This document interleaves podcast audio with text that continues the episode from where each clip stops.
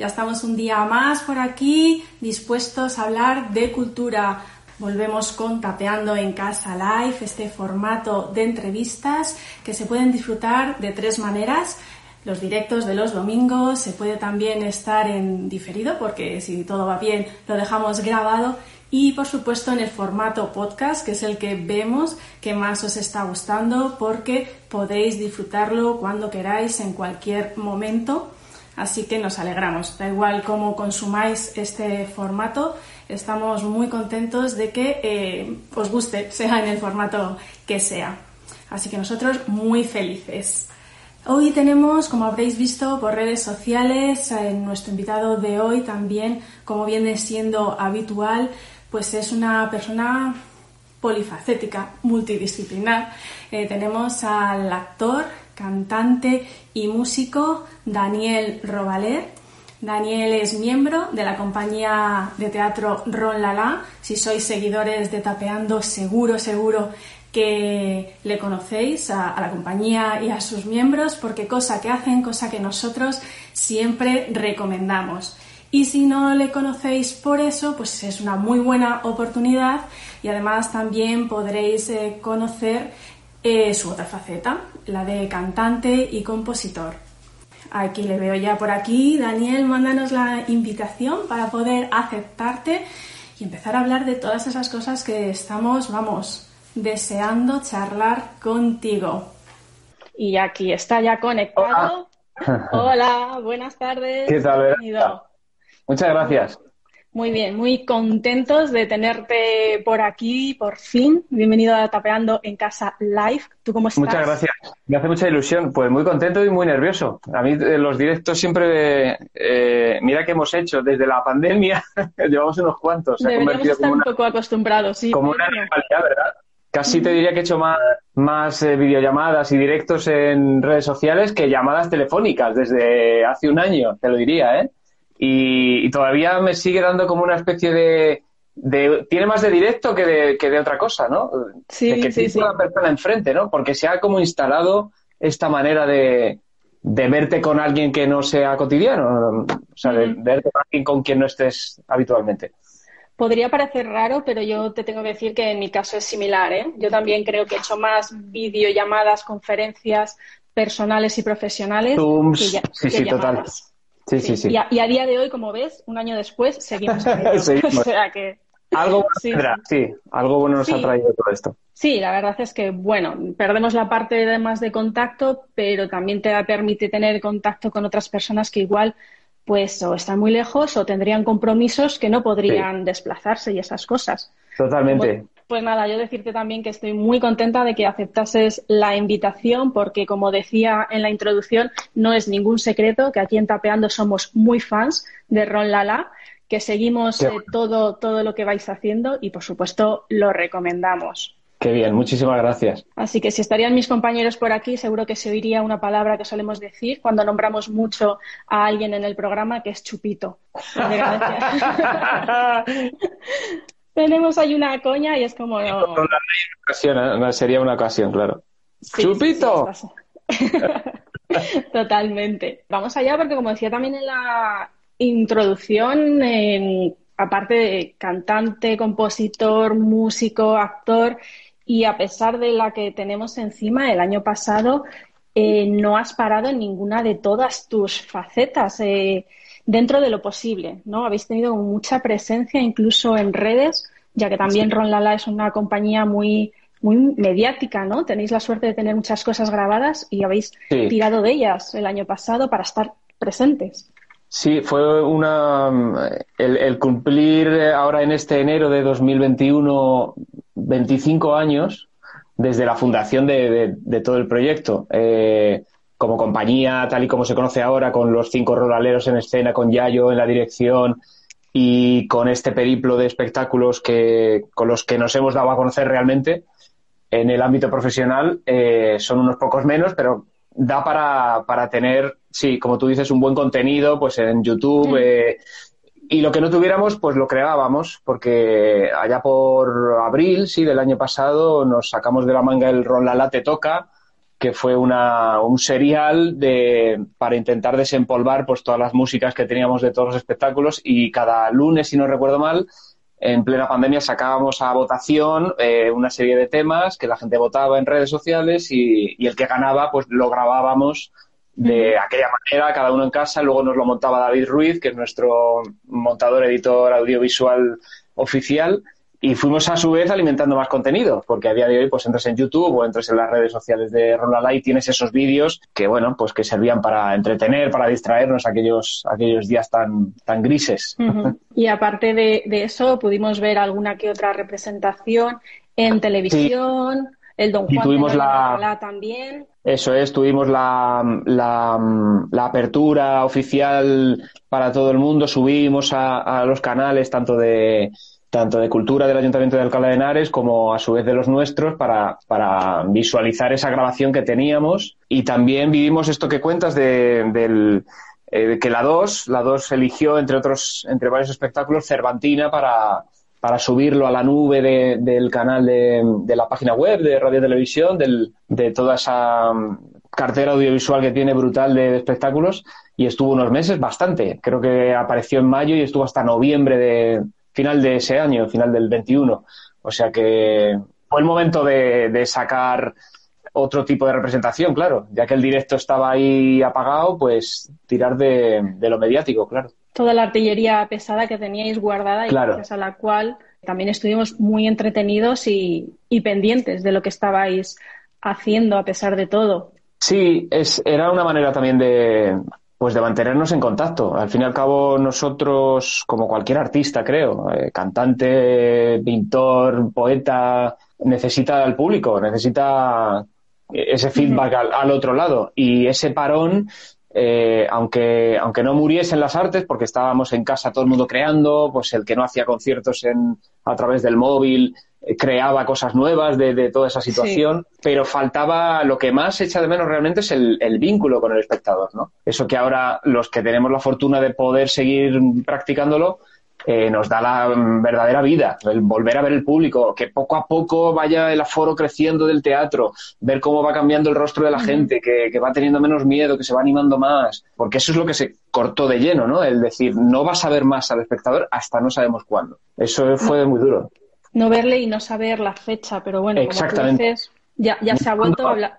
Ni cuándo se volvería ni el cómo, que no sabíamos ni cómo ni cuándo. Muchísima incertidumbre. Hablaremos de la vuelta a los escenarios, pero antes me gustaría saber si habéis aprovechado, fue una idea, todo eso de mmm, estar presente en redes durante todo este tiempo, como de, preparando ya algo para el 25 aniversario, que justo ha caído enero de este año. Sí. Y no sé si teníais preparado algo que se ha frustrado, lo vais a dejar para más adelante. Si te soy honesto, eh, en la previa a todo esto, o sea, antes de la pandemia, antes de que estallara todo esto, eh, sí que teníamos bastantes eh, maneras, formas de celebrarlo. Empezamos muy a lo grande, pero muy, muy a lo grande. Y fuimos, y fuimos un poco reduciendo. De repente llegó esto y la verdad que se quedó en, bueno, en montar un vídeo un poco recopilatorio, un poco homenaje a, a los espectáculos de Rolala, eh, una manera de, de, hacerlo público a la gente, ¿no? Y, y se quedó en poca cosa. Eh, tenemos por ahí un logo que nos diseñó David, pero es verdad que luego el retomar la actividad nos ha llevado casi toda, todo el esfuerzo en, en eso, en mantenernos en pie, en volver a recuperar lo que había, en volver a diseñar rápidamente algo nuevo para después de este Andanzas entre meses de Juan uh -huh. Rana, porque con el parón de la pandemia y con el, los últimos coletazos de la gira, que es donde estamos ahora más o menos, eh, hay que ir pensando ya en otra cosa o no llegamos. Unos meses tenemos que estar metidos en el local otra vez, ensayando y, y en eso estamos. Eh, en eso estamos ahora, prácticamente. Con la gira de Juan Rana y pensando, escribiendo y componiendo algo nuevo. O sea, que la, el aniversario se ha quedado ahí un poco Sí, se ha quedado un poco en stand-by. Stand. Aniversario mm, espiritual, un cumpleaños mental y, y, bueno, que está ahí presente, que durante este año, pues bueno, lo, lo iremos recordando y, y, sacando, pues eso, lo que has dicho, tirando de contenido, pildoritas a través de las redes sociales, mm. pero como para mm, establecer un espectáculo, una celebración un poco como muy concreta referente al 25 aniversario, pues que prácticamente apenas hemos tenido ni tiempo para dedicarle ni lo importante era mantener el barco, seguir hacia adelante, recuperar a todo el mundo de, de un ERTE, eh, en fin, seguir la actividad y seguir vivos. En eso hemos estado preocupados. Ya para el 30 tenéis más tiempo podéis ir ya pensando lo que, lo que sea. Para el 30... Comentabas que, eh, comentabas que estabais ya como pensando en el siguiente espectáculo y yo pensaba que igual al haberse paralizado y cancelado muchos, estiraríais más este Juan Rana con el que estáis girando. En cuestiones de calendario y de distribución, como muchas cosas se han aplazado, eh, nosotros por fortuna cancelarse, cancelarse, pues algunas se han cancelado. Generalmente lo que pasaba era, oye, no se puede, eh, se ha confinado tal ciudad, no tenemos que cerrar el teatro. Eh, nos ha pasado, bueno, en, casos tan extremos como en, pues si no recuerdo mal, en Cuenca, eh, íbamos al auditorio de Cuenca y entró una, un decreto de no sé qué, el montaje estaba montado, o sea, todo el espectáculo estaba montado, el equipo técnico estaba preparado para la función, los actores íbamos de camino para llegar a la prueba de sonido, que solemos llegar tres horas, cuatro horas antes de la función, y sobre la marcha en el camino nos enteramos de que entraba un decreto y que el teatro se cerraba y se suspendió ese día la función. Así que hemos estado en mitad de la carretera. la casa, sí, sí. En media vuelta, bueno, se prometió el aplazarlo, se, se pudo celebrar, pues no sé si fue medio después. Pero siempre hemos estado un poco a expensas de, de cifras, de, índices de acumulación y todo esto, ¿no? Y de noticias, de decisiones políticas. Pero ya te digo, también por, por fortuna y positivamente, todo se convertía en un aplazamiento. Eso ha sido verdaderamente esa elongación del periodo de vida de un espectáculo. Normalmente nuestros espectáculos duran un año y como mucho, como mucho, dos años, desde que se estrena hasta que luego la gira recorre el máximo de teatros de España posibles. Pero con esto, con, con, el confinamiento nacional de parón total, más luego las incertidumbres de cada comunidad, pues estamos ahora rozando casi las 70 funciones, pero esto se estrenó en, en diciembre del 19, perdón, del, del 19, sí. O sea, estamos hablando que llegó en el 20, claro, a principios del 20, pero casi medio año ha estado como un poco guardado en un cajón. Pero todavía le queda vida, ¿eh? Todavía, bueno, hay funciones en, en mayo, en junio, julio, algunos festivales de verano que el año pasado no pudieron sacarse a flote, excepto Almagro, Olite, eh, otros tantos no, no pudieron, eh, como Olmedo, por ejemplo. Olmedo igual se tuvo que cancelar casi, casi, casi a las puertas del, de la inauguración, pues este año, por ejemplo, sí que está. Hasta septiembre, octubre, que no recuerde mal, pero lo tengo ahí detrás del calendario, Sí, prácticamente hasta octubre hay funciones ya más dispersas, ya ahí va habiendo menos cada mes. Eh, estamos como en la, última fase de desarrollo del espectáculo, pero bueno, hay trabajo todavía por delante. ¿Qué hacemos eh, cuando pasa eso? Nos ponemos a, crear lo siguiente. Vais solapando de alguna manera una creación con otra. Exactamente. Bueno, igual habéis tenido la suerte de que os ha pillado dentro de todo lo malo esto con una experiencia de 25 años de la compañía y una trayectoria y un reconocimiento que la gente ha podido decir no os lo vamos a cancelar, sabemos que gusta y merece la pena posponerlo. Y quería preguntarte lo típico de cuál es el secreto para una compañía o cuál crees tú que es la clave para estar 25 años en activo, aunque tú no estabas desde el principio, creo, ¿no? No, yo aparecí en 2004 aproximadamente y la compañía, bueno, la compañía como tal eh, no fue en el 96, creo que fue, sí, no, 96, pero el proyecto, el origen, el germen empieza en 1996, en el instituto, cuando se conocen Álvaro, Juan, Miguel, eh, luego Íñigo, luego llega Yayo, o sea, hay una historia ahí hasta que, hasta que realmente se nos congregamos como una compañía profesional que quiere empezar a andar, que quiere empezar a emitir facturas, a cobrar cachés, a intentar moverse. A vivir de ello, ¿no? Exactamente, a tener una, un contrato eh, fijo con una distribuidora que confía en ti, que confía en tus productos y como Semilla Yahweh. Y bueno, y a partir de ahí, pues eso, vivir de eso y que la familia pues crezca cada vez más, pero eso fue, no sé, en eso Juan es muy bueno con las fechas. Yo creo que fue en el, o sea, más tarde de 2004. Yo cuando entré en 2004, Rolalá no era una compañía como tal como es ahora.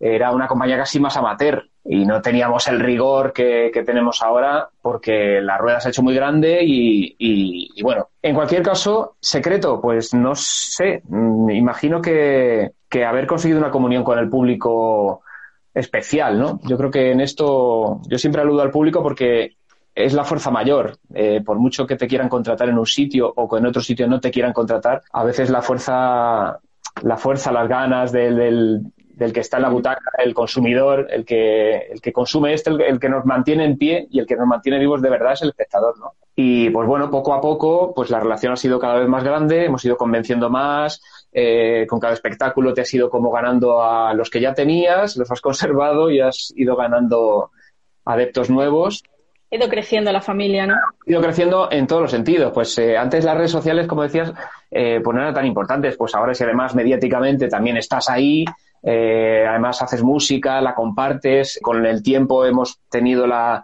la inmensa fortuna de viajar al extranjero, apoyados por el, por el gobierno, por la cultura, eh, por el ministerio. Hemos ido diseminando también el mensaje y la forma de hacer teatro por Sudamérica, por, yo qué sé, por Londres, por Canadá, en, fin, se ha hecho todo, se ha ido haciendo grande. Hemos tenido la fortuna de mantenernos, como se suele decir en esto, que el premio es mantener. Y en el mantenerse, pues lógicamente, si la gente te acompaña y te quiere, y te va ayudando, pues sin querer, pues es que la cosa se va haciendo más grande, claro. Es un poco la inercia, el boca a boca, también el, la originalidad, ¿no? De Ron Lala.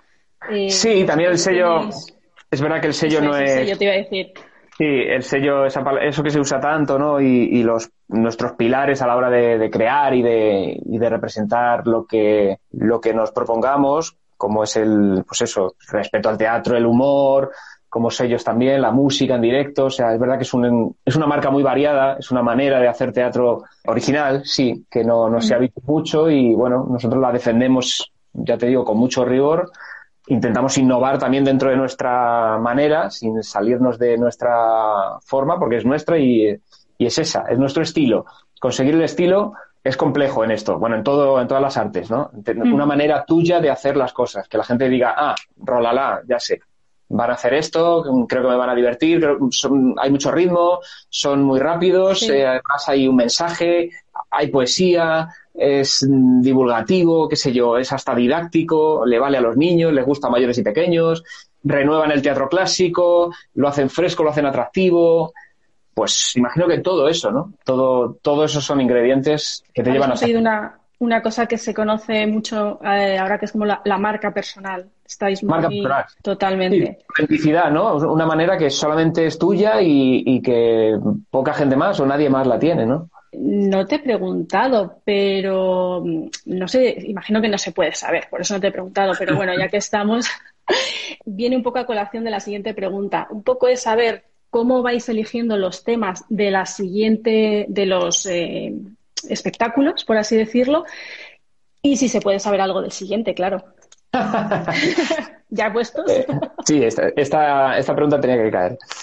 A ver, mm, eh, respecto a lo primero, no sabría decirte. Mm, mm, hay distintos condicionantes. Eh, en eso es verdad que siempre hay un cerebro pensante que, que, es Álvaro, nuestro Álvaro Tato, dramaturgo, que, bueno, por la condición de dramaturgo, él el que cree o escriba en su casa entenderá esto que voy a decir, ¿no? Todos los que tenemos ideas y queremos desarrollarlas un día y verlas plasmadas en un papel o en forma de canción o en forma de lienzo, eh, eso tiene una previa, ¿no? Primero barruntamos cosas, ¿no? Absorbemos de aquí, de allá, yo qué sé, tienen que ver hasta nuestros momentos emocionales, ¿no? De cómo nos sintamos como, como personas. Eso yo creo que primero sucede en la cabeza de Álvaro. Yo siempre creo que, que él siempre tiene como dos, tres, hasta cuatro ideas barruntando en la cabeza, ¿no? Como rebotando, pum, pum, pum, pum, pum.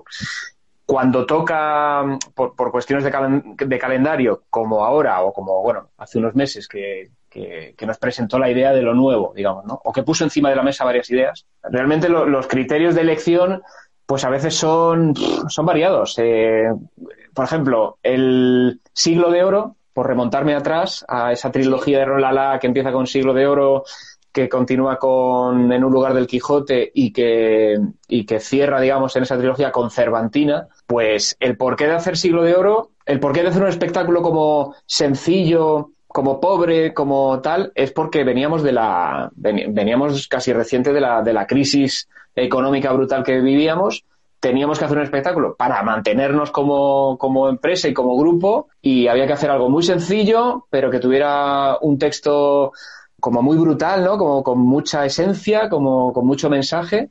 y surgió aquella idea de, hacer un link con el presente y el, y el, o sea, con el teatro, con la vida de ahora y la vida del siglo de oro, ¿no? nació siglo de oro, siglo de ahora. El Quijote fue un encargo, eh, fue una llamada.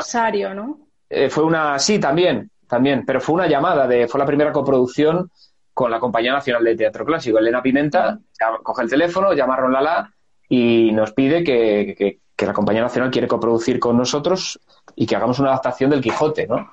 Pues eh, eso fue un poco más un pedido de afuera que, tal. Eh, después de eso, al, tener tan buena comunión con la compañía nacional, el éxito que tuvo el Quijote, que fue brutal, se repusieron eh, campañas infantiles de una Navidad a otra, o sea, el Quijote fue un, casi un punto de inflexión en la compañía, eh, por la cantidad de funciones que hicimos y, porque es una obra universal y nos abrió muchas puertas y conseguimos muchísimo público con eso. Después de eso vino Cervantina como un, casi como un premio de la compañía nacional a lo que pasó con el Quijote, ¿no? De, pues es que ha ido tan bien que queremos que hagáis otra.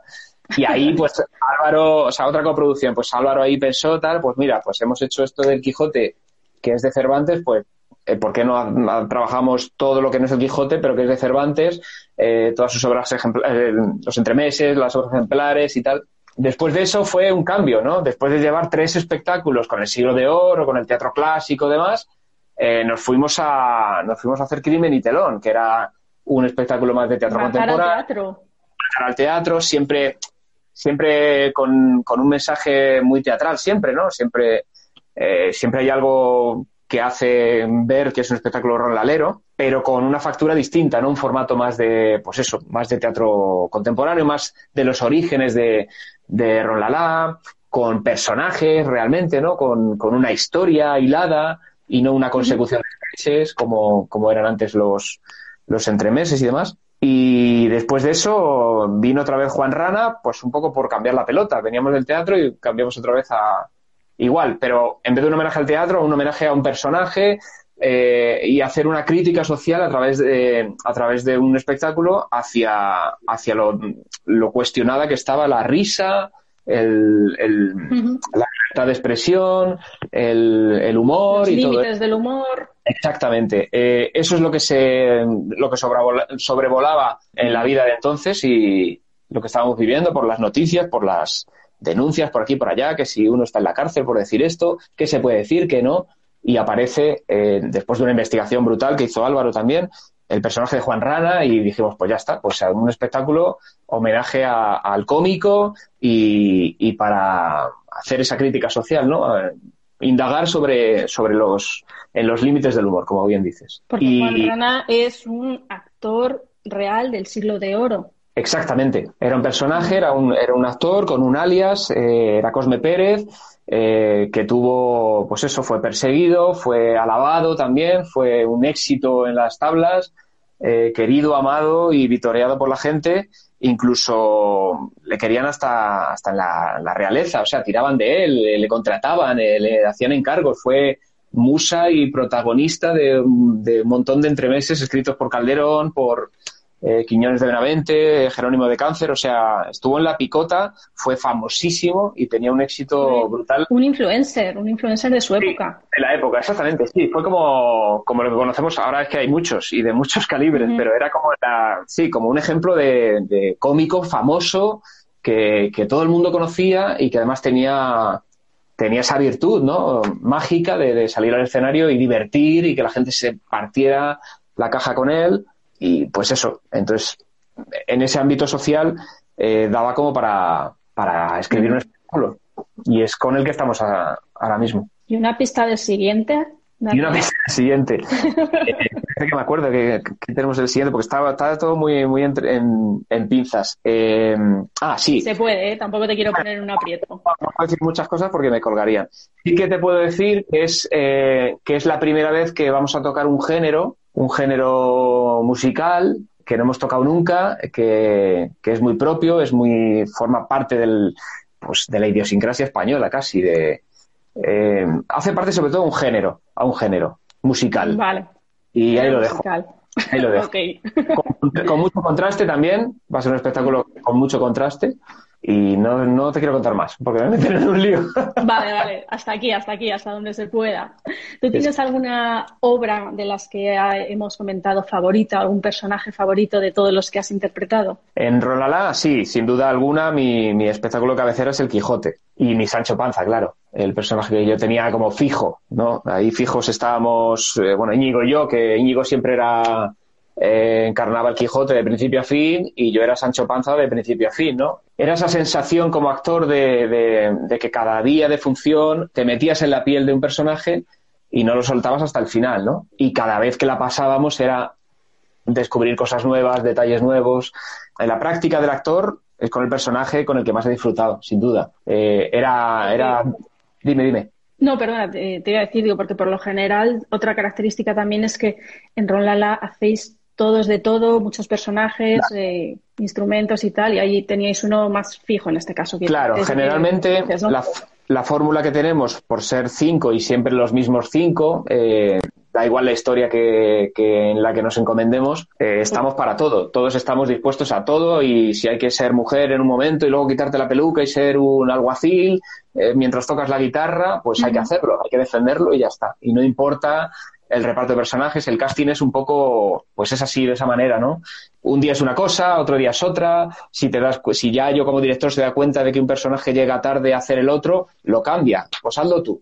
O sea, tenemos esa libertad también de, trabajo, de decisión y de asignación de, papeles. Pero en el Quijote había una historia, claro, hay un Quijote, hay un Sancho, hay un, hay una duquesa, qué sé yo, había un cura, había, entonces ahí sí que fuimos un poco, un poco más, eh, nos fijamos un poco más en, en, esos personajes además tan, tan, tan célebres y tan universales. Característicos, ¿no? Característicos, Claro. la, forma física también un poco, el, aspecto, el perfil, contaban mucho, ¿no? Teníamos ahí que es que era perfecto además para, para encarnar un Quijote. Yo no, yo no tanto para, para el Sancho, porque además, aunque yo hubiera empezado, siempre digo como anécdota, que aunque hubiera empezado, pues yo qué sé, o más gordito o más, más relleno el personaje, sudábamos tanto nos pegamos tantas palizas eh, haciendo el caballo con las piernas, era un trabajo físico tan brutal que estábamos así. Claro, a Íñigo le beneficiaba por el perfil del personaje, porque estaba cuálido. Hicimos ciento y pico funciones había días de dobletes y estábamos, no sé, me acuerdo que a una altura de la gira un día me llegó con, con sobres como de isotónico, de polvitos así para mezclar en el agua. Toma, toma Dani para que, para que recuperemos sales minerales, porque, o sea, era, era maratoniano, era, fue un trabajo muy completo y muy físico sobre todo, ¿no? Entonces, no sé, como actor lo, lo recuerdo como, como con mucha responsabilidad, con mucho, con mucha pasión. Fue, sin duda, creo, el espectáculo más, más grande, más épico, más importante de Ronald hasta la, hasta la fecha. Y en concreto a mí, pues también por el personaje que me tocó. Eh, comentábamos antes el regreso a los escenarios. Yo te tengo que confesar que como público, mi regreso a los escenarios aquí en Alcalá de Henares, en el Teatro Salón Cervantes, fue en septiembre del año pasado con Juan Rana. Con Juan Rana fue muy bonito el poder volver además a un espectáculo como los que hacéis vosotros y que tanto nos gustan, como he dicho al principio en Tapeando, o sea que fue ahí muy emotivo. Para vosotros, ¿cómo está siendo, aunque ya lleváis muchos, eh, cómo fue ese primer mm, regreso a pisar un escenario, a realizar otra vez vuestro trabajo después de este gran parón? Pues eh, la primera función fue el Festival de Olite, no se me olvidará, retomamos en verano, fue, se había abierto, o sea, se cerró el, mm, perdón, se abrió el, la del confinamiento, se volvió a restablecer un poco la actividad.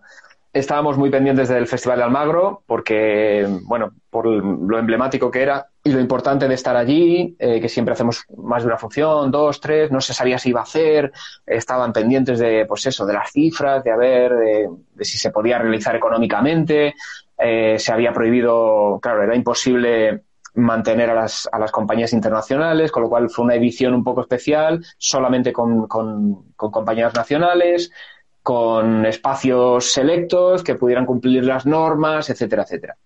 Eh, estábamos pendientes de los festivales de verano y el primero que se cerró y que sí se podía hacer eh, fue el de Olite en Navarra y esa fue la primera función que hicimos. Y la sensación fue, pues muy rara, muy rara, muy rara, muy rara. con sensaciones como de estar haciendo algo prohibido, sensaciones de estar haciendo algo malo, lesivo para la gente, ¿no? Vistiéndote ese día y preparando otra vez toda la función, viendo a los chicos, a los técnicos, llevando llegando a la prueba de sonido, poniéndote el micro, no sabiendo muy bien si, si a la semana siguiente a lo mejor había que guardar otra vez todo. Una mezcla de, una ensalada de, de emociones muy grande, ¿no? Por otro lado, emocionadísimos porque llevábamos muchísimo, nosotros además por la, por la fortuna de norma que solemos tener de trabajo, que, que prácticamente casi semanalmente tenemos, tenemos una función que hacer, ¿no? De repente parar tanto tiempo era como, costó un poco, pero tiramos de la emoción, de la ilusión, de sentirte afortunado, de, de estar ahí, también ver al público, es, eso quizá fue casi lo más duro. Volver a ver el público, lo que te contaba antes del público, ¿no? Volver a verlo, pero, joa, separados, sin verles la boca, eh, cuando Claro, haces un teatro, un teatro que tiene humor, que, que llevas la comedia como, como, pues como lenguaje prácticamente, nosotros necesitamos esa risa, ¿no? Cuando haces un gag, necesitas oír al otro lado en el patio de butacas que, eh, pues que el feedback es, mira, un gag ha entrado, se ríen, no, hay un silencio, pero eso te llega, con las mascarillas no llegaba. Además los ves distanciados, quietos, además, como no me muevo de aquí porque la distancia social, etcétera, etcétera. Claro. Una sensación de una solemnidad muy pesada y muy pelín desagradable. Pero estábamos haciendo lo que más nos gustaba y era volver a tu trabajo. Así que tirábamos y A tirábamos. día de hoy, a día de hoy os estáis acostumbrando a esta nueva normalidad, la gente ya se va soltando un poco más. Mm, Sí, se va soltando. Cuesta, pero es verdad que de tres, cuatro funciones a esta parte eh, se va notando un poquito más. Pues eso, es, es algo tan simple como el murmullo que se oye eh, cuando entra el público. Eh, ahora, por ejemplo, la sala la abren antes, generalmente, porque ubicar a la gente entrar- pues, cuesta claro, hay que Con más antelación, claro. Entonces, eh, cuando antes abríamos a público a media hora de la función, pues ahora a lo mejor se a 45 o a una hora incluso. Si la función es a las 8, a las 7 hay que dejar el escenario porque tienen que limpiar, desinfectar, no sé qué tal. Entra el público, los ubican de la manera o de, con, según el protocolo que sea en ese teatro o esa ciudad. Y pues eso, cuanto antes eh, lo, lo que solemos oír nosotros cuando ya estamos vestidos, hemos hecho el check-in de, de micrófonos y ya te asomas a ver cómo está el ambiente, eso durante mucho tiempo no lo oíamos. Había gente, pero no se oía, estaban callados, ¿no? Estaban como. Parece que les han dicho, siéntate. tampoco, ¿no? Porque y Dime, dime. Claro, como No, parece que les han dicho, siéntate, estate callado eh, y cuando acabe, te vas, ¿no? Y cuando acabe, fila uno, fila tres y aquí no ha pasado nada y venga, que tengo que desinfectar y todo como muy, como encorsetado, ¿no? Como Todo muy militar, ¿no? Muy, muy militar, muy, sí, muy protocolario, muy exactamente. Eso. Hemos, hemos comprobado con el tiempo que eso se puede llevar a cabo y se pueden hacer funciones seguras, que, la, que lo son todas, mantener distancias, todo el mundo mantiene la, o sea, hay mucha, hay mucho respeto a las normas, Sí, muchísimo. Aunque sea un poco más, mm, más coñazo, más rollazo, Sí, un poco más eh, se está antinatural, demostrando pero- que Todo el mundo está que volcado, que todo- todos los equipos técnicos, todo el mundo, eh, acomodadores, taquilla, todo el mundo se respeta, todos tenemos que ir a favor de esto, es que si no, no, no, no hay manera de mantenerlo, ¿no? Y poco a poco, os pues, habréis vuelto unos expertos, ¿no? En, sí, hemos hecho- claro, de hemos todas hecho- las ciudades. Sí, sí, sí. Estamos, eh, podríamos eh, escribir una tesis sobre, sobre el desarrollo emocional del, del espectador desde finales del 21, perdón, desde finales del 20 hasta hasta lo que llevamos del 21.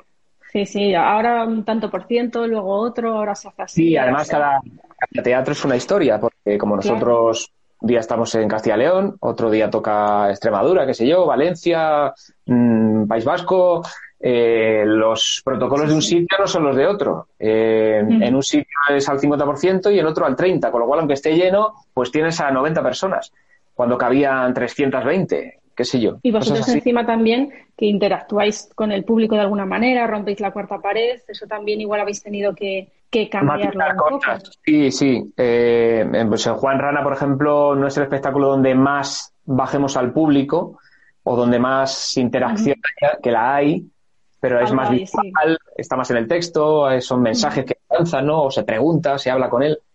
Pero mm, cosas físicas Sí, sí, sí. como, como, no sé, cuando arranca el espectáculo, por ejemplo, en el Teatro de la Comedia, febrero de 2020, sí, el espectáculo empezaba con toda la, la troupe de, de la Inquisición, con el Inquisidor, entrábamos con los cirios, por el patio de butacas. Esa era la, la dramaturgia, era esa, ¿no? El espectáculo empezaba entrando por el pasillo central del Teatro de la Comedia y, y, ahí se quedó. Luego la gira no, no pudo arrancar porque al, acabamos un 8 de marzo precisamente en Madrid. El 13 de marzo empezamos la gira en el Bretón de Logroño y ya se suspendieron las funciones. Y a partir de ahí ya no, no pudimos hacer el espectáculo en más sitios.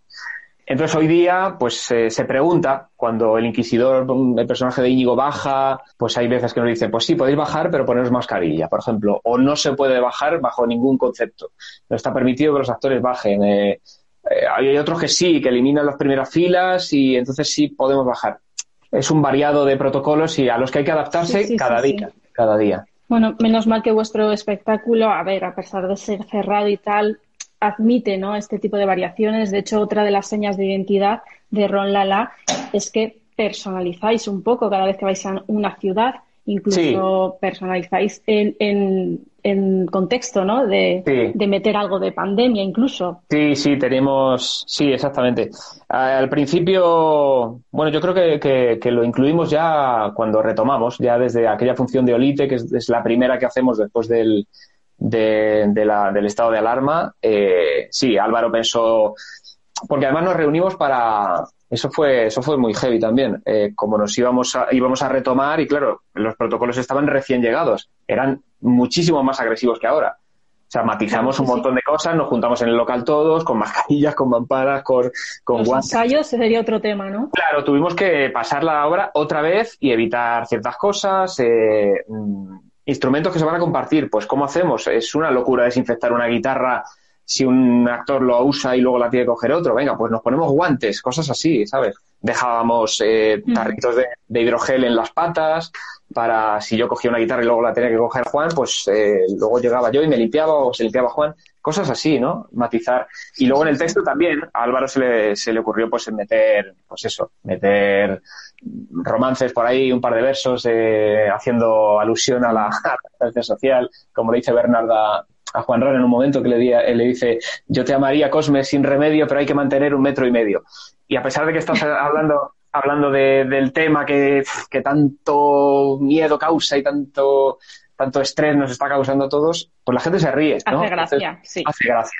Y eh, para eso estamos, y para eso está el teatro, y para, y para eso necesitamos al público, para poder reírnos también de, esto, de alguna manera, ¿no? Pues sí, efectivamente. Y se ha echado mucho de menos, se ha echado mucho de menos el teatro, se ha echado mucho de menos los conciertos y a ti te ha tocado por todas partes con todas tus facetas porque tu parte también de compositor, de músico, de la que vamos a empezar a, hablar ahora, también se ha visto afectada, lógicamente. Lo que me gustaría saber es un poco cómo con una compañía tan exitosa, con tantos bolos, un día decides empezar también una carrera en solitario, ¿no? Tampoco surgió como, como, como lanzarlo como un proyecto así en serio o como lo que se me ha convertido ahora o lo que como lo, cómo lo cuido ahora, quizá, ¿no? Que, me tomo más tiempo también, le intento dedicar más tiempo también, no sé, intento imprimirle calidad todo lo más que puedo y dedicarle el tiempo que me deja también la carrera teatral y, bueno, y mi vida personal, en fin.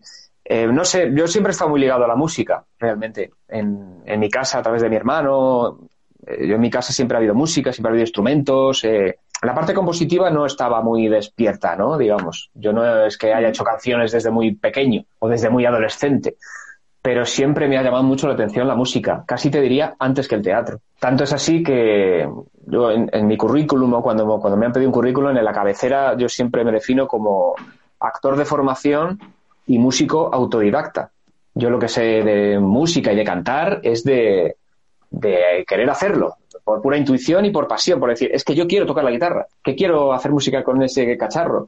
Eh, me llama mucho la atención un piano. ¿Cómo es? Eh, a ver, ¿cómo le das a las blancas y las negras qué significa? Ese es el secreto. Mm, nunca me he formado musicalmente, nunca he dedicado un tiempo en ese sentido, a formarme como, a, como entré en, teatro, ¿no? En una escuela y además que lo intenté, intenté dos años eh, mientras estudiaba una carrera a la que no me quería dedicar en, en la Complutense intenté entrar en la resada un año, no lo conseguí, me volví a mis otras cosas. Al año siguiente lo volví a intentar y tampoco, aprobé, no me cogieron. Al tercer año dije, como sea, yo quiero, y me metí en una escuela, entré en Bululú y a partir de ahí ya luego no paré. pero la parte teatral ha sido siempre a través de la formación, ¿no? He querido como, como conocerla bien desde dentro. La parte más oficial, ¿no? Sí, la parte técnica y, y, bueno, me ha llamado la atención, hacía teatro desde niño también, pero como que quise, me la tomé más en serio, no sé, como más, vamos a conocer la técnica de esto, vamos a ver qué es esto de, de, de, hacer teatro, ¿no? Que, cómo se educa la voz, vamos a trabajar el cuerpo y todo eso. Y lo de la música siempre lo he tenido ahí, ya, ya te digo, como algo interior, como, como algo que forma parte de mí. te gustaba más la música, no has querido dedicarte a ello hasta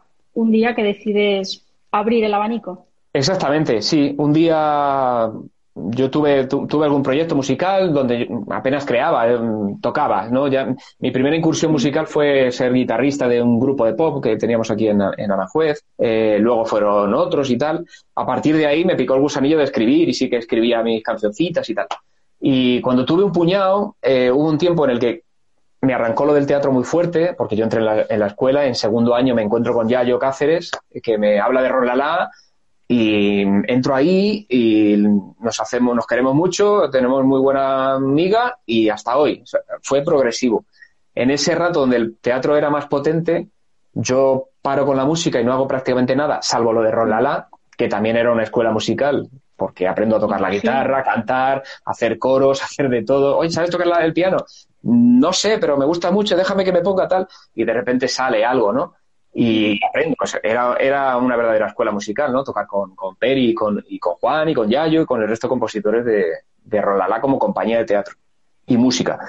Pero después de eso, eh, sí, un día estando en casa me, me, me dio por ahí. Dije, ¿por qué no constituyo esto en, en algo mío, algo que cuidar? Le ponemos un nombre y ahí surgió, no sé, un verano de, no, creo que fue 2000, no sé, hace cuatro o cinco años me dio, me dio por ahí. No sé, siempre estoy como inventando cosas también.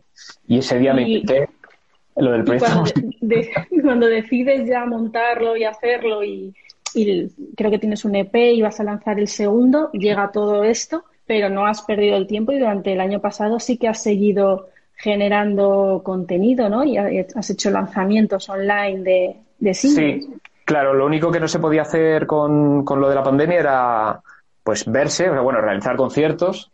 De hecho, teníamos, eh, yo tenía programado una presentación oficial del segundo EP, que se llama Acorde por Miocardio, en la Sala Galileo, ni más ni menos, eh, para mayo del, del 20, para mayo del 20. Pero con el confinamiento y la, la alarma se cayó. Se iba acercando la fecha, se iba alargando el estado de alarma y se canceló.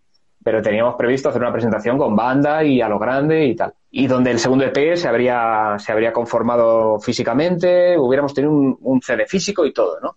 Pero con ese parón, pues la planificación tuvo que ir para otro lado, ¿no? De repente los conciertos, olvídate, no sabemos cuándo van a volver. Claro. Y se empezó a desarrollar otra cosa, ¿no? La creatividad telemática, eh, asociaciones de músicos, eh, tocaba con uno, uh -huh. con otro, oye, ponme a mí una guitarra que yo tengo aquí una base de tal y lanzamos un tema y así. O sea, una vida completamente internauta eh, musical. Y para crear, claro, eh, crear canciones, mucho tiempo libre en casa y aprovechar todo eso. Y en, pero en cuanto al EP, pues la planificación cambió. El EP iba a tener seis canciones como el primero y dije, ¿qué demonios? Pues si tengo canciones por ahí, las arreglamos, eh, ¿por qué no tiene diez? Y en eso estamos ahora. Convertí, la pandemia me hizo convertir un EP en un disco completo que tendrá diez y cuando hemos podido juntarnos un poco, aunque sea con mascarilla, para, para vernos en el estudio por lo menos, eh, pues hemos ido grabando, ¿no? Hemos ido llamando a los músicos otra vez, arreglando temas y, y, en eso estamos ahora, terminando de mezclar los cuatro últimos temas que nos han traído la pandemia realmente. Fíjate, o sea, que ha sido productivo. Al final nunca se sabe si en sí. cosas, algunas cosas que suceden es para bien o, yo creo que, en este caso, yo creo que todo en la vida debería ser productivo, pero quizá cuando, me, cuando más cerrado está el asunto, cuantas más puertas cerradas tienes, es que no te queda otra. Es que si no tiras por el camino de la creatividad y del avanzar, eh, ¿qué ganamos con ser, además, las personas activas como yo? Que es que yo no me puedo estar quieto. no, no puedo parar quieto de pensar, de crear, de planear, de llamar al otro y decir, oye, hacemos algo, lo que sea. Por mínimo que sea, ¿no? Por mínimo que, sí. aunque sea una colaboración, grabar un vídeo, subirlo a YouTube, da igual. De ahí es un germen que surge para otra cosa. He conocido un mogollón de gente, he afianzado, he afianzado eh, relaciones musicales que antes estaban aquí, pues ahora están aquí y eso lo ha traído la pandemia, ¿no? La necesidad también, todos, las ganas, la ilusión de, joder, a ver si podemos volver a tocar o, o el día que podamos volver, ojalá podamos presentar esto que hemos creado juntos a través de un ordenador, qué sé yo. Y este proyecto tuyo eh, lo has bautizado con tu apellido. No sé si es apellido artístico real. Es artístico, sí, es un, es un seudónimo, digamos, es un, es un constructo del primero y del segundo, de los del carné, de los, del de padre y madre. Has hecho ahí una fusión, ¿no? De Rodríguez y de Valermoso. Esto me viene de, pues casi de la, de la escuela. Me lo inventé en la escuela. Conocía, tenía un amigo que sigo teniendo que tenía una especie de seudónimo también. Yo, yo pensaba que se llamaba Julio Garma y, y decía, joder, cómo mola tu apellido, Garma, Garma, Julio Garma. Él era, bueno, es diseñador, perdón, parece que le estoy matando. Eh, pintaba, eh, bueno, es un artista y un creador y un creativo. Y luego me dijo, no, no, no, esta es mi firma, tal, yo soy García Martín o García Martínez. Y dije, ah, cómo mola, trae eso. Y ya te digo, desde la escuela, desde que em, empezó a ser como algo cotidiano, que te pidieran el nombre para poner programas de mano, carteles, no sé qué, cuando empecé luego a hacer teatro amateur, eh, entré en Rolala, eh, no sabía qué poner, si Daniel Rodríguez, si Daniel Valermoso, y me salió, me salió esto. Me inventé una especie de nombre artístico, pues sí. Totalmente, pues más único. Y luego me quedé con el por, por, porque me gustaba, ¿no? Eh, me parecía más especial y me parecía una síntesis también de todo y, así se quedó. Pues es fácil para buscar, sobre todo ahora en, en Google. Y con mucha singularidad, además. Totalmente, totalmente. Te preguntaba también por esta otra faceta, porque eh, una gira como las de Ron Lala son muy numerosas habitualmente, eh, hacer giras musicales también es difícil de compaginar y encima eh, me ha parecido ver que también eres profesor. Sí, el esa... que decíamos de no parar quieto, ¿no? No sé dónde sacas el tiempo.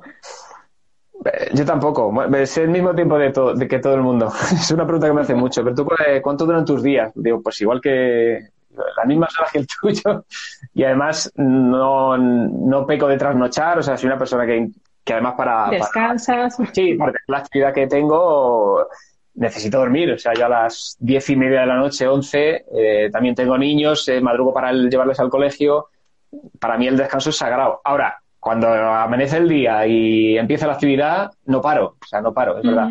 Y es una cuestión de entusiasmo, yo creo, no, no, es, no es otra cosa. Pasión, ganas y me da la vida. Es que no puedo estar parado. necesito, necesito hacer, crear, terminar cosas, empezar otras y, es eso realmente. Y luego una capacidad de organizarse importante. Eso es, eso es básico. Eh, tener el calendario bien pintadito, todo, todo con horarios, eh, coordinado con todo el mundo, eh, cerrando las cosas, apuntándolas en cuanto se cierran, intentar que no se solapen. A veces surgen choques normalmente, pero, o sea, con, con, de vez en cuando, pero ya te digo, organizándose bien se pueden hacer muchas Por ahora cosas. lo llevas bien. y lo de la formación es verdad que no está, no es algo muy, muy desarrollado en el calendario, y es algo más esporádico que surge de vez en cuando, pues un taller, pues eh, eh, lo último que cerramos fue mm, es para septiembre, por ejemplo, como se llaman las jornadas nacionales de teatro Cuenca Escena que organiza la Palanca Teatro, una compañía que hay en Cuenca, y estos son unas jornadas que se organizan a primeros de septiembre. Yo hablé con los organizadores hace semanas, me plantearon el, la idea del proyecto, querían contar conmigo porque había fallado no sé qué profesor para la parte de voz y de canto, y yo es un taller que vengo dando unas cuantas veces, ¿no? Y, y lo de la formación, pues fue un poco también igual, me llamó la atención un día, probé, me gustó. Me gustó y creo que se me daba bien y, aprendo yo mucho también, ¿no? El que es profesor lo sabrá. El formador en general, el concepto formador. No, no estás ahí para dar doctrinas, sino para también alimentarte de, de los que están en el otro lado. Bueno, Daniel, pues como no te, gusta estar movido y tal, ¿qué tal si nos tocas algo y vemos esa otra faceta de tus composiciones? ¿Te apetece? Claro, porque no, mira, si no tuviera guitarras aquí, pero estoy justo en la donde, donde yo toco y donde grabo cosas y donde, donde me encierro a componer y demás. Sí, os voy a cantar una, pues uno de los temas, por ejemplo, que, que, van a estar en, es un tema que que lleva tiempo conmigo, pero que se ha rehecho y se ha arreglado eh, con, con, Miguel Sempere, que es la persona que me está ayudando a arreglar las, eh, toda mi música últimamente. En el estudio pasaron, pasó por ahí Raúl Gil, Roberto Pacheco, Enrique Pacheco, Alejandro Arenas a la batería.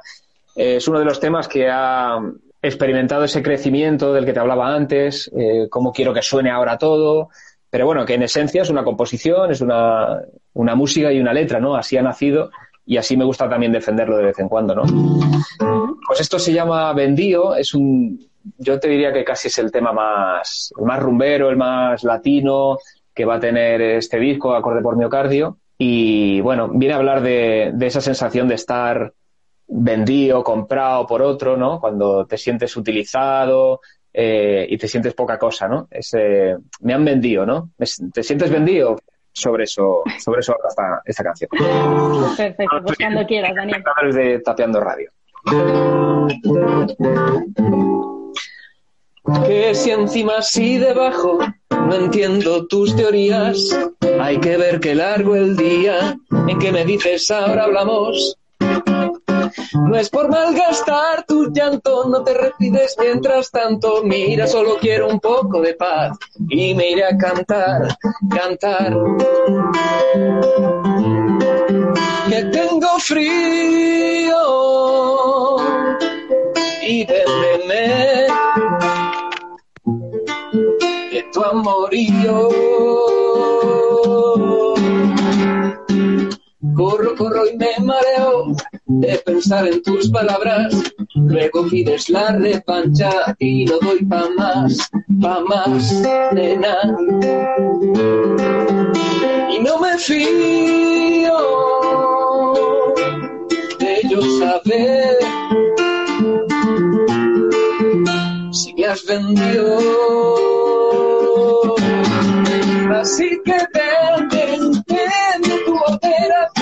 Así nosotros sellamos. Así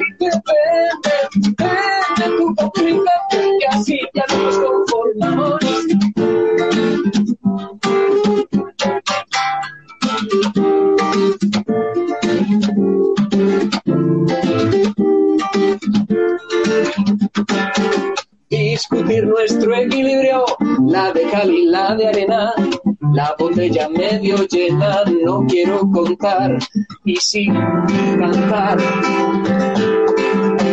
No me decido a ser también lo que tú has sido. Así que vende, vende tu botella porque así no nos atropellamos.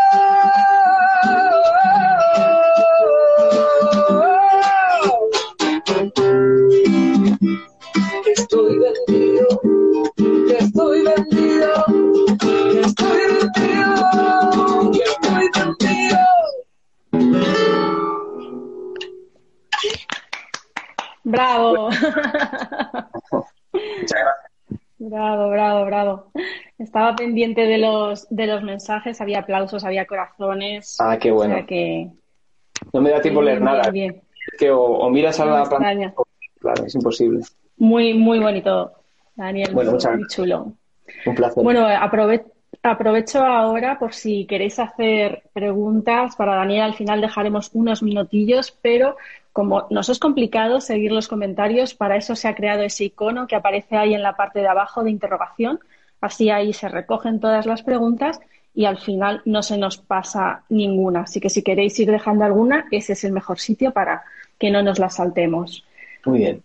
Bueno, pues eh, llega el momento mm, tapeando. Tapeando es un podcast cultural que hacemos recomendaciones.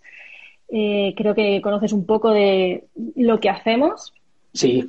Y eh, claro, nos gusta conocer a nuestros invitados también a través de sus gustos. Entonces, eh, me gustaría saber si eres más de series o de películas. Yo siempre he pensado que era más de pelis. Lo que pasa es que ahora con la revolución esta de las series y de las plataformas, es verdad que yo, qué sé yo, por, por una inercia o lo que sea, eh, estoy bastante enganchado ahora al mundo series. soy de películas también, pero no sé, es tan fácil coger la tablet y meterte en la serie que estás siguiendo que ahora estoy bastante seriófilo, sí, sí. ¿Y qué es lo último que has visto, tu serie favorita? Pues mira, eh, las últimas que he visto han sido This Is Us, eh, ¿cómo se llama esta otra? Eh, el cuento de la criada, y ahora me, quito la venda para decir que estoy en pleno, estoy en, plena tercera temporada de Juego de Tronos.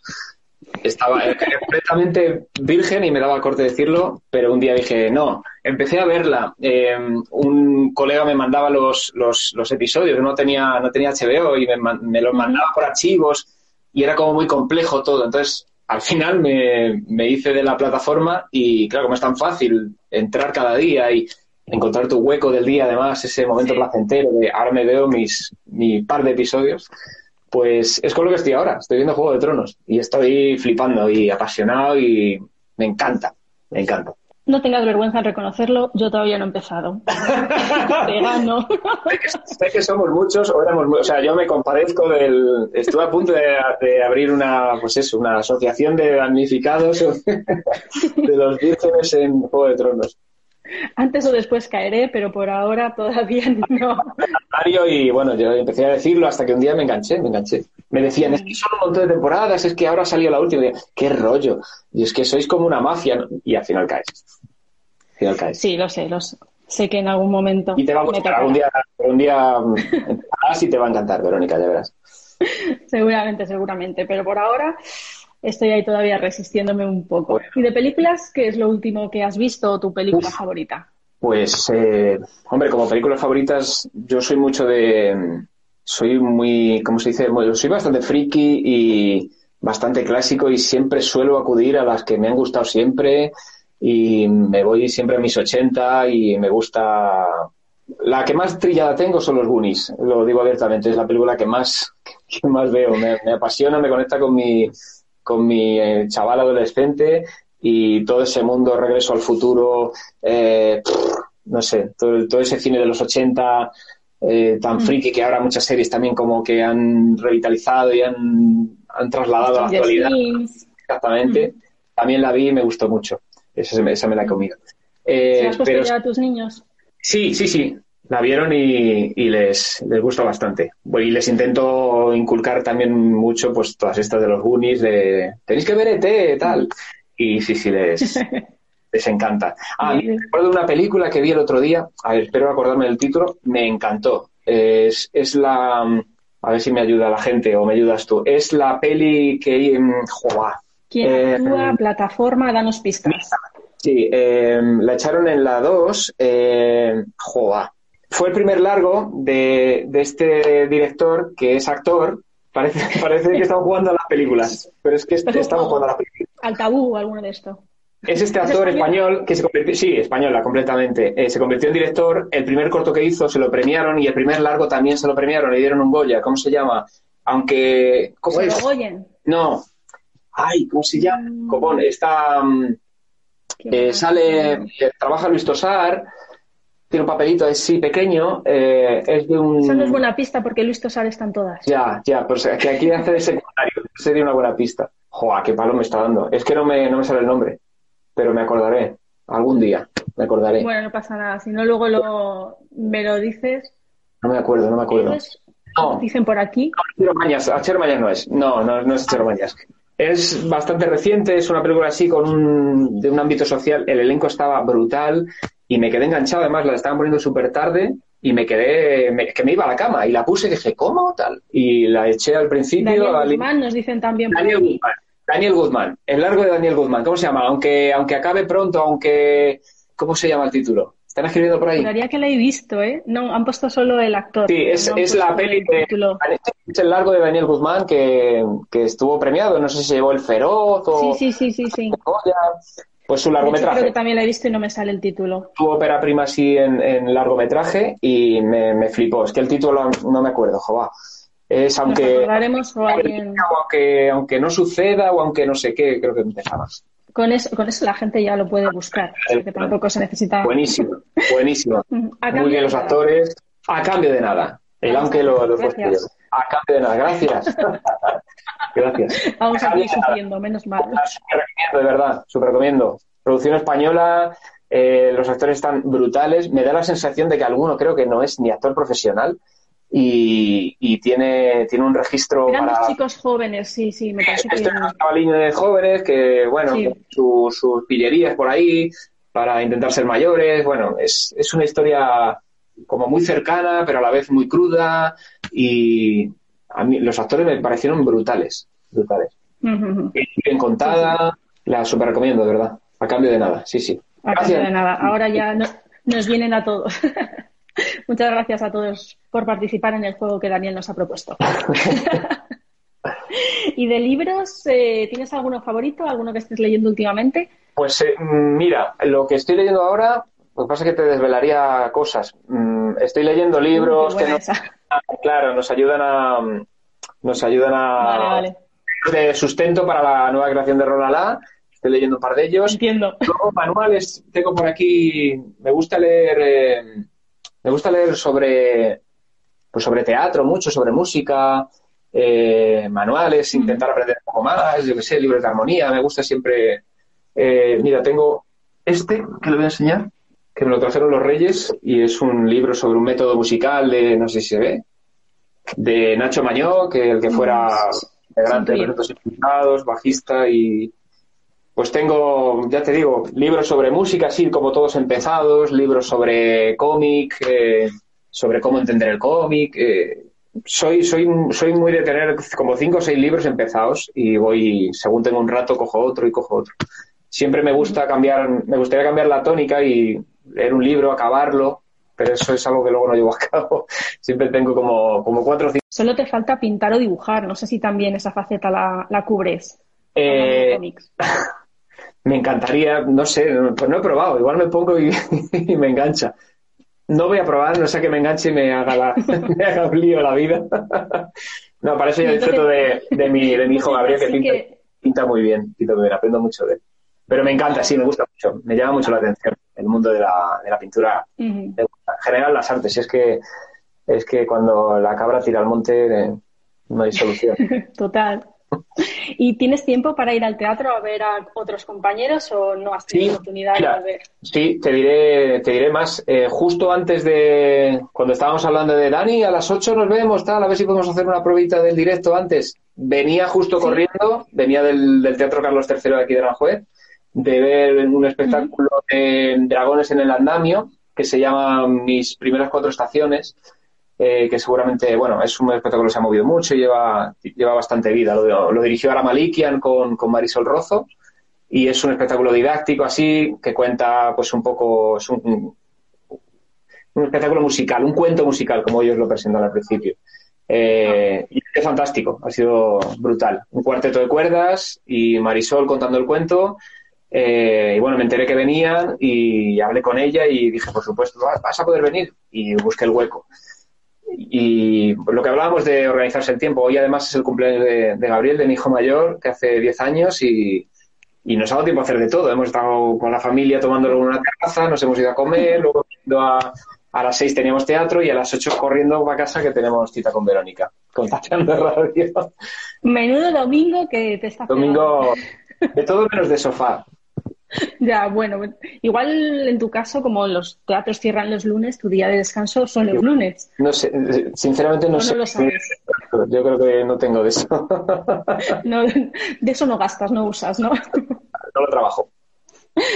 Afortunadamente es un trabajo que cuando te gusta, muchos dicen, ¿no? Que no se considera trabajo, aunque bueno, habría que también. Sí, yo no lo considero. No, yo que como. Sí, es mi trabajo a la hora de defenderlo, o sea, como un oficio y por ese lado, sí. O sea, cuando, cuando se minusvalora o se menosprecia o, o, la gente no termina de entender qué es realmente esto cuando, cuando se convierte en un trabajo, como una dedicación que te lleva un tiempo y que no es solo subirte al escenario, sino que es pues gestionar la empresa que hay detrás, eh, un montón de cosas, redes sociales, comunicación, prensa, eh, muchas cosas, ¿no?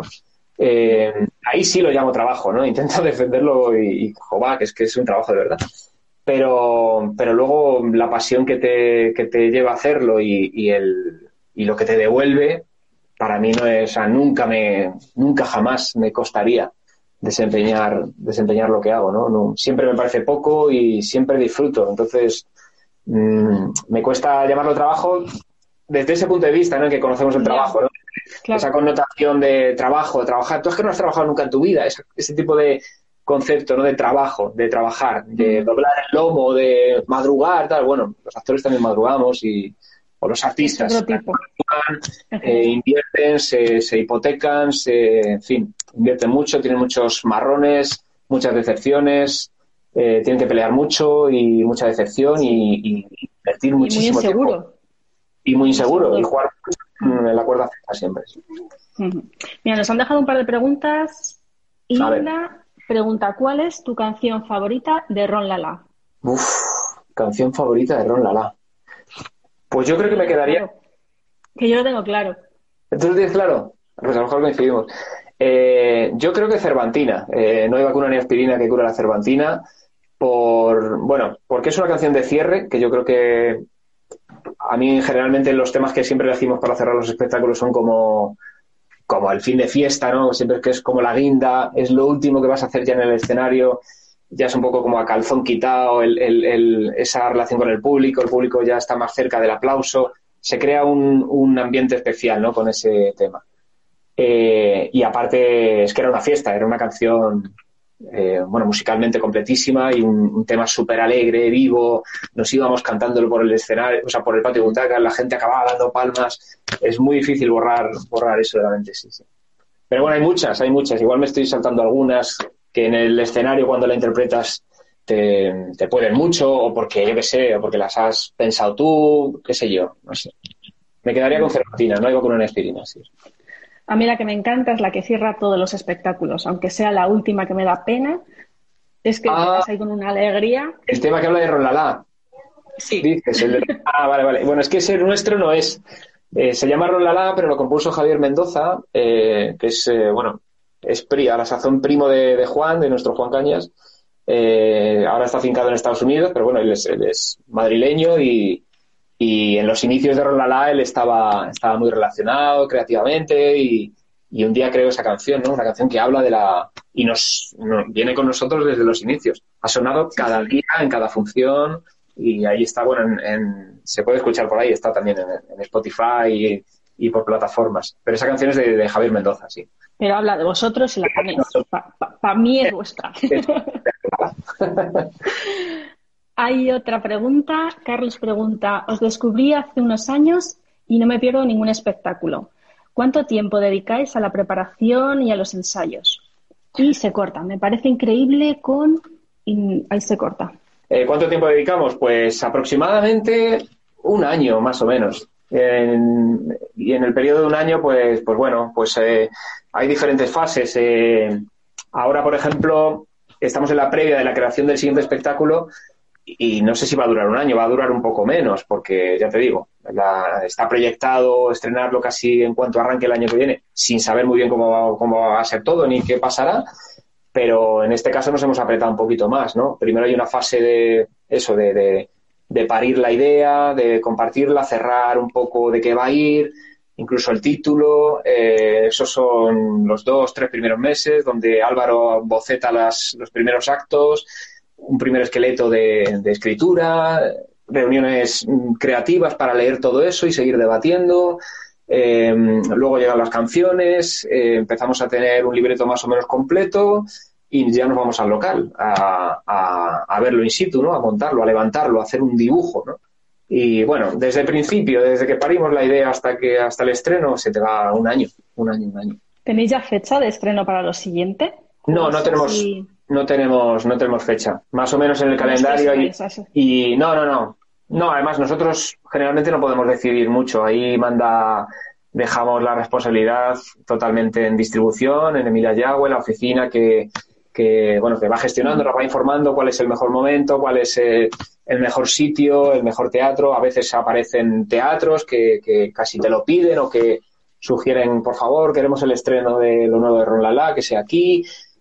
Ya te digo, son, son también varios criterios los que, los que van apareciendo.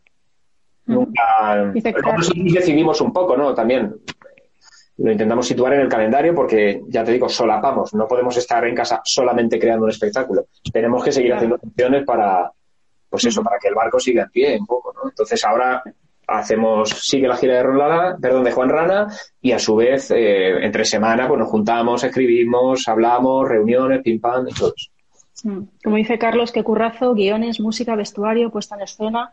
Sí, hay, un, un, gran equipo que no se ve, todo el mundo ve a los cinco rolaleros que se mueven mucho y que hacemos muchos personajes. Este, lo que decía, que hay un, hay un equipo muy amplio detrás que en ese año van apareciendo en diferentes fases, pues eso, lo del vestuario que hablaba, hay un momento donde se le da, se le da la mano a vestuario, se le da la mano a escenografía, el diseñador de sonido, hasta que ya a lo último todo el mundo ha hecho su trabajo y lo ensamblamos e intentamos ya hacer, pues eso, lo que son ensayos completos, ¿no? O, si se nos brinda una residencia, como hemos tenido la suerte de, de poder mm, tener los últimos espectáculos, pues nos encerramos casi prácticamente una semana, cuatro o cinco días en un teatro, todo el equipo, todo el equipo, que eso es una, eso es un, eso es oro, poder trabajar con todo el equipo. Sí. ¿eh? Eh, tienes al iluminador, al, diseñador de sonido, vestuario, oye, esto me aprieta aquí, espera, tal, te lo corta y seguimos. El fotógrafo está haciendo ya sus primeras fotos,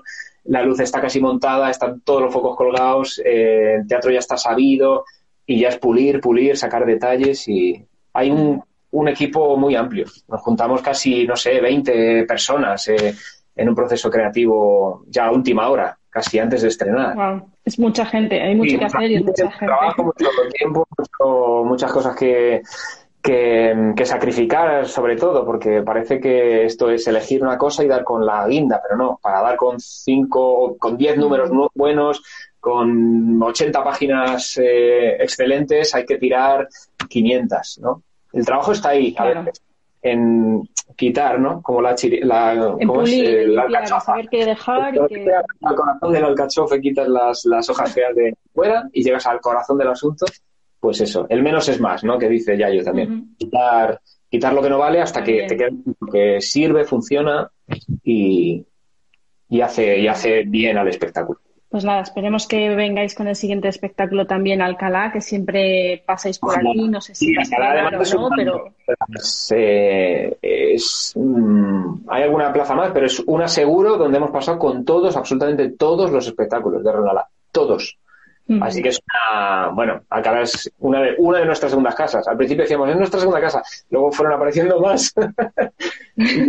el, Paco va creciendo, pero Alcalá sí, tenemos un hermanamiento especial con Alcalá a través del Don Juan, ¿no? Te haces hasta casi equipo técnico del personal de cultura de allí, en fin. Sí, Alcalá es, la queremos mucho. Confío, confío en que, que seguro, viviendo. Ahora, se, nos anima, ahora que estamos terminando, se nos anima la gente a preguntar. Pues pero Carmen, Carmen Cantos eh, personajes que has interpretado con el que te quedas, ya lo has contestado, Sancho, de Cervantina. Preguntan también si vas a subir, vais a subir la banda sonora de Cervantina. Subir, imagino, a, a Spotify o así, pero ya hay algo, ¿no? De Cervantina no. Eh, a día de hoy, de Rolala, están disponibles eh, Mi Misterio del Interior, Mundo y Final y El Quijote creo. Del resto no tenemos grabaciones como para, para, subirlas, pero lo tenemos en cuenta, ¿eh? Tenemos en cuenta y pendiente eh, pues grabar todos esos espectáculos que no se han grabado para poder subirlos y que estén, que estén ahí disponibles, claro. Y la última pregunta, Ana, ¿cómo te imaginas los próximos conciertos que des? Pues me los imagino. Ya está. Que ya es mucho, ¿no? sí, sí, sí. Casi te diría que me los imagino. Como me ponga a pensar en cómo serían, el cómo, me gustaría simplemente que, sean realizables, eh, imaginármelos, ¿no? Tener cierta normalidad en eso, que poco a poco se genere un calendario más o menos normal, ¿no? Que los festivales, los grandes festivales de este país, las salas que eran tan prolíficas, que tenían tanta actividad, puedan volver a, tenerla, ¿no? A tener esa actividad. El cómo, pues ya lo iremos encontrando, pero creo que es fundamental volver a tener la sensación de que se puede y de, que se debe, ya lo sabemos, y de que lo necesitamos, pero de que se puede. Pues me queda alguna pregunta en el tintero, pero tampoco quiero robarte más tiempo, así siempre queda la sensación de volver en la ocasión. cuando quieras, cuando quieras. Yo encantado de la vida te vamos a, a, liberar. Ha sido un placer y te agradecemos muchísimo que en el día del cumpleaños de tu hijo estés aquí, que a pesar de que habíamos dicho una hora, estemos casi hora y media y no pasa nada. aquí. Así que muchísimas gracias. A vosotros por la invitación. Gracias. A vosotros. Y gracias a los espectadores que han estado aquí todo el rato con nosotros. Nada, a ti por aceptar, ya te digo, la, invitación a este tapeo cultural virtual que hemos tenido. Esperemos que haya muchos más, sabiendo que tenéis pronto, bueno, pronto o cuando sea, previsión de nueva función. Pues nada, estaremos atentos como siempre y seguiremos brindando con nuestros chupitos por vosotros. Eso es, chupito. ron Lala tiene algo nuevo. Chupitos de ron en este caso, tendría que ser. Claro. Con un poquito de limón. Y un poquito de limón. Unas gotitas.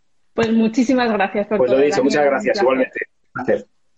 Bueno, pues eh, hasta aquí nuestro cuarto directo de esta temporada en Tapeando en Casa Live desde Instagram, que ha llegado a su fin. Ha sido un poquito más extenso de lo habitual, pero es que merecía la pena. Como decíamos, teníamos muchas cosas que nos gustaba hablar con, con Daniel Robalet y algunas que se nos han quedado en el tintero, pero lo bueno si breve debe ser bueno y hay que dejar siempre para repetir y, esas cosas. Así que si hay que hacer una segunda parte, pues se, se, hará en otro, en otro momento. Espero que os haya gustado, entretenido, que si no conocíais a Ron Lala y, a Daniel, su proyecto en solitario, pues que ya tengáis un artista más al que seguir y al que apoyar.